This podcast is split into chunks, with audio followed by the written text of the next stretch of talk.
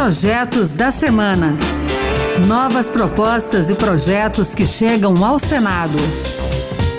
Olá, está no ar o Projetos da Semana. Sou Pedro Henrique Costa e a partir de agora você vai conhecer as principais propostas apresentadas no Senado Federal nesses últimos dias. No programa de hoje, vamos falar de medidas econômicas na pandemia, propostas que geram emprego, além de mudanças nas regras internas do Senado.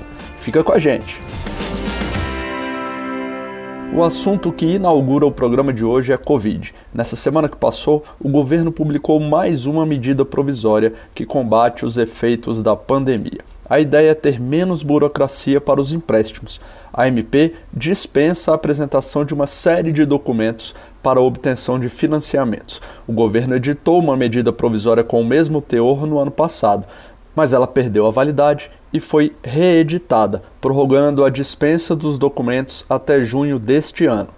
Pela regra, a dispensa das certidões trabalhistas ou eleitorais, comprovação de quitação de tributos federais de regularidade do FGTS e certidão negativa de débito também valerá para as operações de crédito em bancos privados. O senador Paulo Rocha, do PT do Pará, é autor de projeto de lei aprovado em novembro pelo Senado com a mesma ideia. Na ocasião, ele já defendia que essa desburocratização deveria durar pelo menos até o primeiro semestre deste ano de 2021. Trata-se de dar resposta à questão da economia do nosso país, que já vinha em crise, mas principalmente impactado com o problema da pandemia. Trata-se da facilitação ao acesso ao crédito, desburocratizar, facilitar a vida das empresas para poder ter acesso imediato aos créditos. E o Senado vai fazer uma sessão temática com o diretor-presidente da Anvisa, a Agência Nacional de Vigilância Sanitária, Antônio Barra Torres.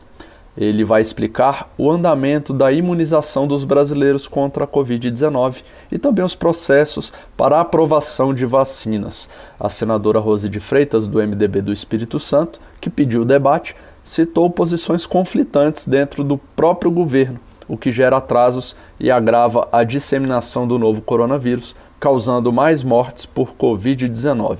A senadora Rose defende a atuação do legislativo para garantir o direito dos brasileiros à saúde e à vida. Uma audiência para esclarecimento da Anvisa, nesse momento nós precisamos muito de perguntar e ter respostas. A população aguarda por isso. O tema agora do Projetos da Semana é emprego. Vamos começar por um projeto que recria o Programa Emergencial de Manutenção do Emprego e da Renda. A proposta permite, por mais 180 dias, que as empresas, em vez de demitirem, façam acordos com os empregados para reduzir salário, jornada ou suspender o contrato de trabalho. Após a edição de uma medida provisória em abril de 2020, essas permissões foram prorrogadas duas vezes, mas perderam a validade em 31 de dezembro passado, com o término do estado de calamidade pública. Assim, desde janeiro, voltaram a valer os contratos de trabalho com jornada normal e garantia do emprego pelo mesmo período em que o contrato foi suspenso ou o salário reduzido. O senador Paulo Paim, do PT Gaúcho, alertou que a taxa de desemprego está em mais de 14%, o maior índice desde 2012 e pode chegar a 17%. Na avaliação de Paim, a proposta, que é do senador Rogério Carvalho, também do PT, representa solidariedade aos brasileiros em tempos de insegurança. Dificuldades decorrentes da pandemia, que infelizmente continua. A pandemia está aí. Vai na linha de garantir empregos e auxiliar na manutenção da atividade econômica, gerando renda para o trabalhador e o devido lucro para o empregador.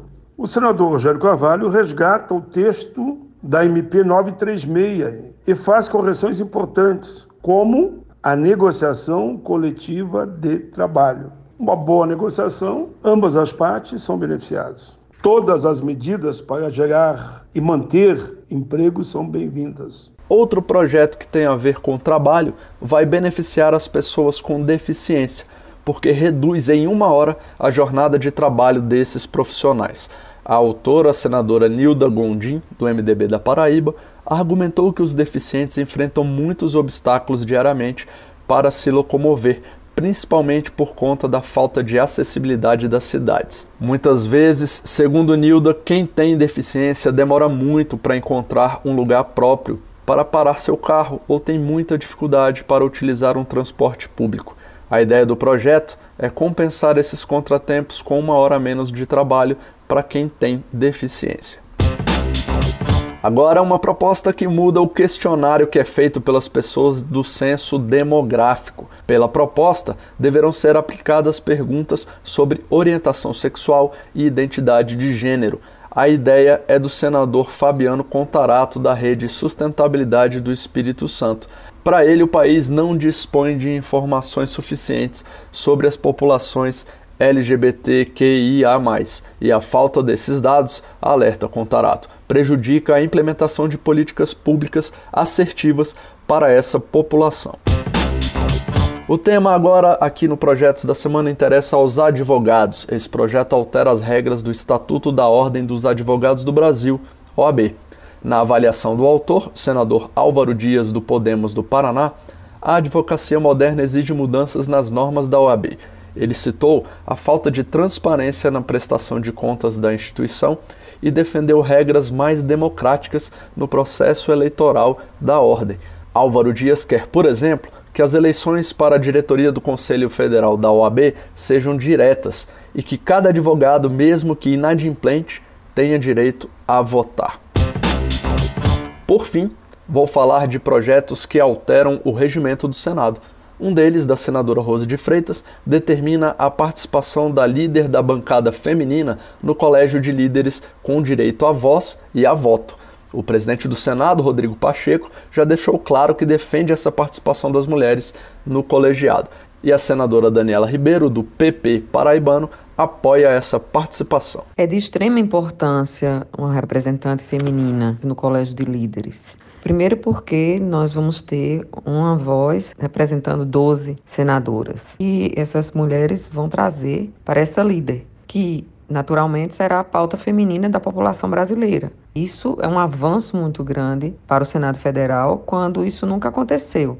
E outro projeto que muda o regimento cria a liderança da oposição. O Senado já possui o líder do governo, que é um cargo ocupado por um senador indicado pelo presidente da República para orientar as votações de acordo com os interesses do Palácio do Planalto. Agora, os senadores aprovaram a criação da liderança da oposição, por sugestão dos senadores Randolfo Rodrigues, da Rede Sustentabilidade do Amapá, e o Everton, do PDT do Maranhão. A proposta teve a relatoria do senador Cid Gomes, também do PDT do Ceará. Dispor que as representações partidárias ou, ou, blocos parlamentares de oposição ao governo federal poderão constituir liderança da oposição, com as mesmas prerrogativas da liderança do governo. O líder da oposição será indicado pelo bloco parlamentar ou representação partidária com maior número de representantes no Senado Federal e que faça oposição ao governo.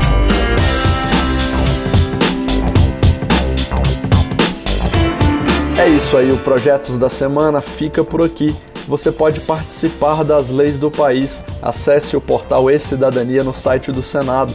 Lá você pode ler as propostas e votar. Você também pode apresentar uma ideia que, se tiver mais de 20 mil apoios, pode se tornar um projeto de lei. Acompanhe o programa Projetos da Semana na Rádio Senado, toda sexta-feira, às duas da tarde. O programa também está na internet, é só entrar no site da Rádio Senado e baixar o áudio para escutar quando você quiser.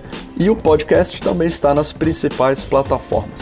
Eu sou Pedro Henrique Costa, muito obrigado pela sua companhia, um bom carnaval com todo o cuidado da pandemia e até o próximo Projetos da Semana. Projetos da Semana. Novas propostas e projetos que chegam ao Senado.